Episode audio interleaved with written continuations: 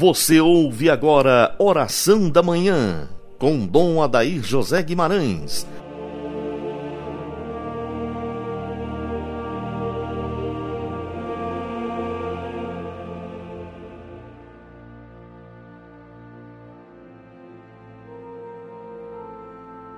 Que as almas dos fiéis defuntos, pela misericórdia de Deus, descansem em paz.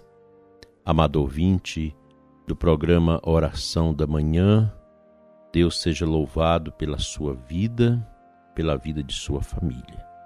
Iniciemos mais uma semana nesse tempo difícil, tempo exigente, que requer de nós cristãos posturas equilibradas de espiritualidade, de compaixão, de solidariedade, de muita fé. Não podemos viver esses tempos sem o recurso espiritual da fé, pois a fé nos leva mais longe. Cada pessoa é um projeto de Deus, único, irrepetível. Você, dileto ouvinte, é uma pessoa única. Não existe no mundo outra pessoa semelhante a você. Não, não há. Nós somos irrepetíveis. Somos um projeto do amor de Deus. E Deus quer nos renovar, nos santificar cada vez mais. Nesse projeto humano que somos, nós somos chamados, dentro da nossa liberdade, a viver uma opção responsável para o caminho do bem. A nossa finalidade nesse mundo como cristãos é fazer o bem, é estar em comunhão com o bem, é não deixar que o bem fuja do nosso caminho. A nossa peregrinação neste mundo é uma peregrinação em busca do bem maior que é Deus. Essa liberdade que Deus nos deu para que as nossas opções sejam sempre opções por aquilo que agrada a Deus e não está contrariamente à sua vontade. E a vontade de Deus a nosso respeito é a nossa santificação, nossa salvação, nossa entrega, nosso amor, a prática das virtudes. Se nós não abrirmos o coração ao Espírito Santo, nós vamos nos animalizando. Santo Agostinho diz que o animal, o bruto, nunca pode se tornar humano. Mas o humano, se não trabalhado, se não cuidado, se não iluminado por Deus, pode se tornar um bruto, um animal estranho. Ou seja, a nossa vida ela é como esse cristal que a gente tira, o diamante natura da terra, que precisa ser limpado, cuidado, delicadamente trabalhado para reluzir, para ser luz, para ser bondade. É um processo que a gente vai fazendo como pessoas batizadas. Nesses tempos difíceis, precisamos ter consciência da necessidade de fazermos esse trabalho de purificação de nós mesmos porque agora vem toda uma mentalidade errada, todos conceitos que vão surgindo que deploram a pessoa humana. Aí você vem sentindo cada vez mais essa coisa que eles chamam de novo normal, que permite uma vida sem a ética, sem a moral, uma vida que não resguarda o direito da pessoa humana, propondo aborto, propondo eutanásia e tudo mais. Uma vida profundamente desregrada, uma vida sem Deus. Você não precisa mais de igreja, você não precisa mais dos sacramentos, você não precisa mais da religião. Você é a sua religião. Você faz o seu propósito, o seu projeto de vida. Essa realidade está aí. É uma realidade que vai sujando a nossa vida que vai destronando a verdade do coração das pessoas, maculando a vida da nossa juventude, muitas vezes desavisada, sem uma boa formação, e vai sendo cada vez mais dominada por ideias anticristãs, anti-verdade. Então, prezado ouvinte, como nós vamos fazer para vencer esses tempos ruins? Tomando consciência que a minha norma de orientação de vida é a Sagrada Escritura, a sagrada tradição da Igreja, o magistério autêntico da Igreja, que possui uma verdade imortal, que é a verdade divina revelada, que nós devemos seguir e com certeza esse segmento nos dará a verdadeira felicidade. Isso é plausível, está fora de dúvidas.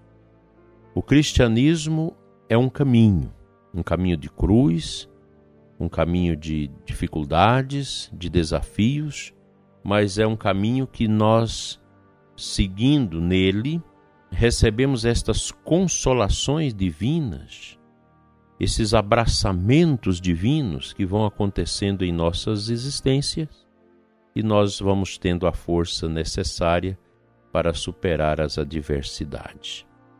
Seja firme na sua fé, não se deixe abalar pelos problemas e pelas dificuldades, pelos desafios e pelas ideologias que querem formatar um pseudo-cristianismo e uma pseudo-igreja.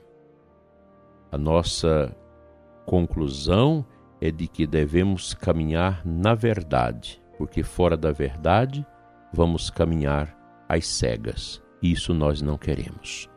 Vamos meditar um trecho da primeira leitura de hoje.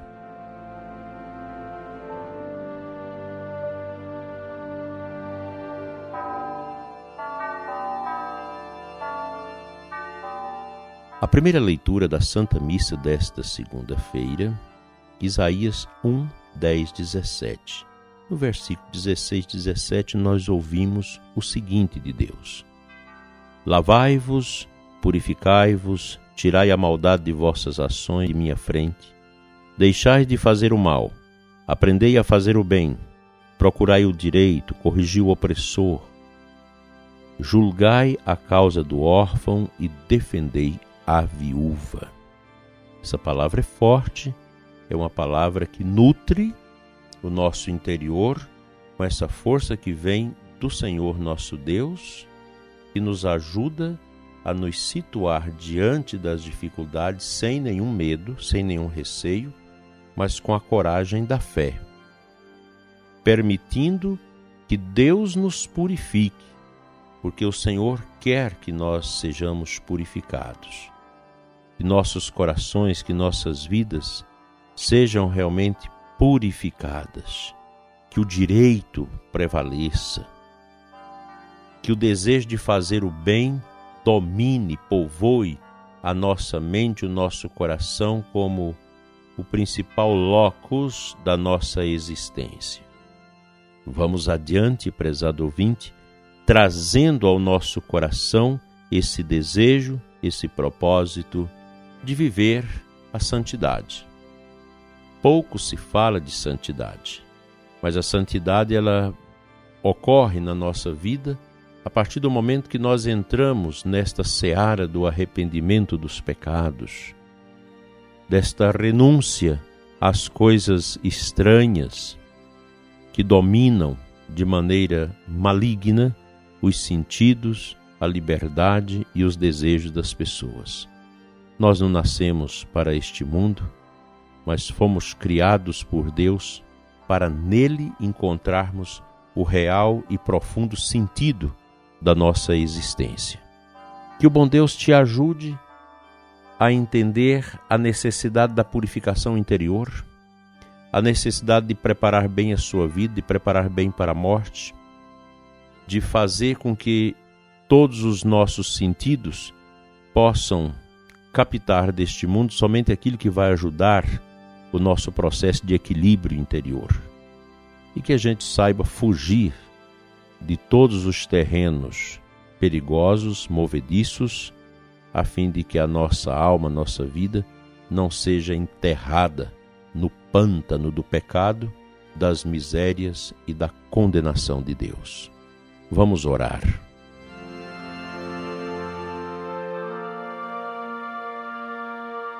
Pai de bondade, dai a mim e à pessoa que me escuta neste momento o desejo grande da purificação.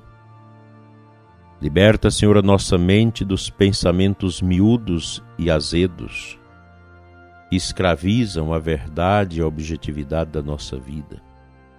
Limpa, Senhor, a nossa mente de toda ideologia ateia, de toda ideologia que afasta o nosso coração do coração sacrossanto do teu Filho Jesus. Fica conosco, Senhor. Dai-nos a cura das misérias que ainda ostentamos no nosso coração e faça de nós, Senhor, instrumentos da tua paz. Abençoa o ouvinte que neste momento na sua casa ouve este programa, rezando com os seus do seu lar. Que estas casas onde chega o nosso programa sejam agora abençoadas, os idosos animados para continuar no testemunho do amor que vem do teu coração, ó Pai. Abençoa, Senhor, os doentes, os que sofrem, os que estão se recuperando desta peste em suas casas e rezam conosco. Abençoa os médicos, enfermeiros estão doentes, contaminados pelo vírus, e aqueles que estão no fronte de batalha, salvando vidas, amenizando dores. Obrigado, Senhor, por todas as pessoas que fazem o bem a tantos neste mundo, que elas possam ser restauradas e que todos nós possamos entrar também neste caminho tão bonito de fazer a tua vontade, não a nossa. Santifica-nos hoje e sempre, assim seja. O bom Deus te abençoe e te guarde hoje e sempre, em nome do Pai, do Filho e do Espírito Santo. Amém. Até amanhã se o bom Deus nos permitir.